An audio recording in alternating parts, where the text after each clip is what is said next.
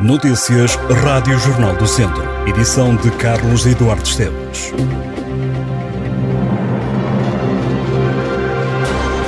A fatura da água e do saneamento básico vai subir em Nelas no próximo ano. A proposta de aumento das tarifas foi aprovada por maioria pelo Executivo Municipal, com os votos contra da oposição socialista. O Executivo Municipal PST-CDS, liderado por Joaquim Amaral, responsabiliza a anterior Câmara, presidida por Borges da Silva, hoje vereador do PS, pelas mexidas no preço da água e do saneamento. O executivo de Joaquim Amaral garante que se este acordo não fosse agora cumprido, a autarquia teria que devolver todo o financiamento das candidaturas realizadas no âmbito da POCUR, no valor de 5 milhões de euros.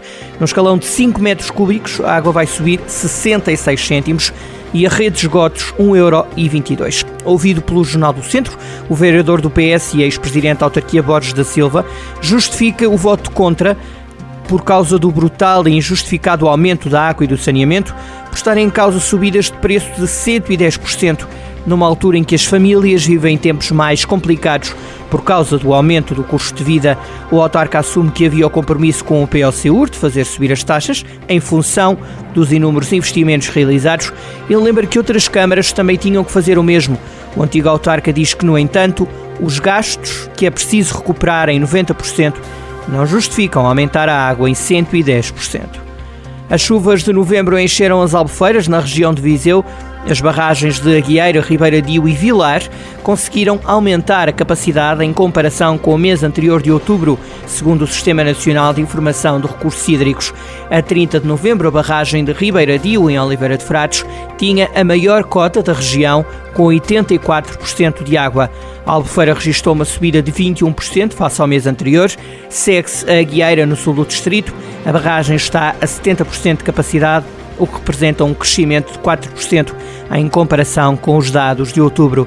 Já a barragem do Vilar, que serve os conselhos de Moimenta da Beira, Sernancelho e Tabuaço, continua com a cota mais baixa, mas apresentou uma subida de 15% relativamente aos números anteriores. Agora apresenta uma cota de 28%.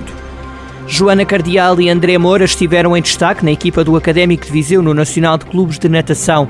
Joana Cardial venceu o ouro nos 200 estilos, André Moura triunfou nos 100 bruços. A equipa academista participou com nadadores jovens e alguns fizeram mesmo a estreia no Nacional. O académico conseguiu a manutenção em femininos, quanto aos masculinos, deverá também ter conseguido tal feito. No entanto, aguarda-se uma decisão final, porque pode haver mais equipas a descer participaram quase 500 nadadores, num total de 54 equipas. O projeto Estou Contigo, da Escola de Cães Guia de Mortágua, foi um dos vencedores da quinta edição do concurso de Boas Práticas de Envelhecimento Ativo e Saudável da região Centro, organizado pela Comissão de Coordenação e Desenvolvimento Regional, a CCDR. O Estou Contigo quer intervir junto de idosos institucionalizados ou em situação de isolamento através de intervenções assistidas por cães com vista ao estímulo cognitivo, emocional e motor, promovendo dessa forma a manutenção dos índices de bem-estar e de qualidade de vida. A região de Viseu de Olofões já tem uma carta de segredos gastronómicos.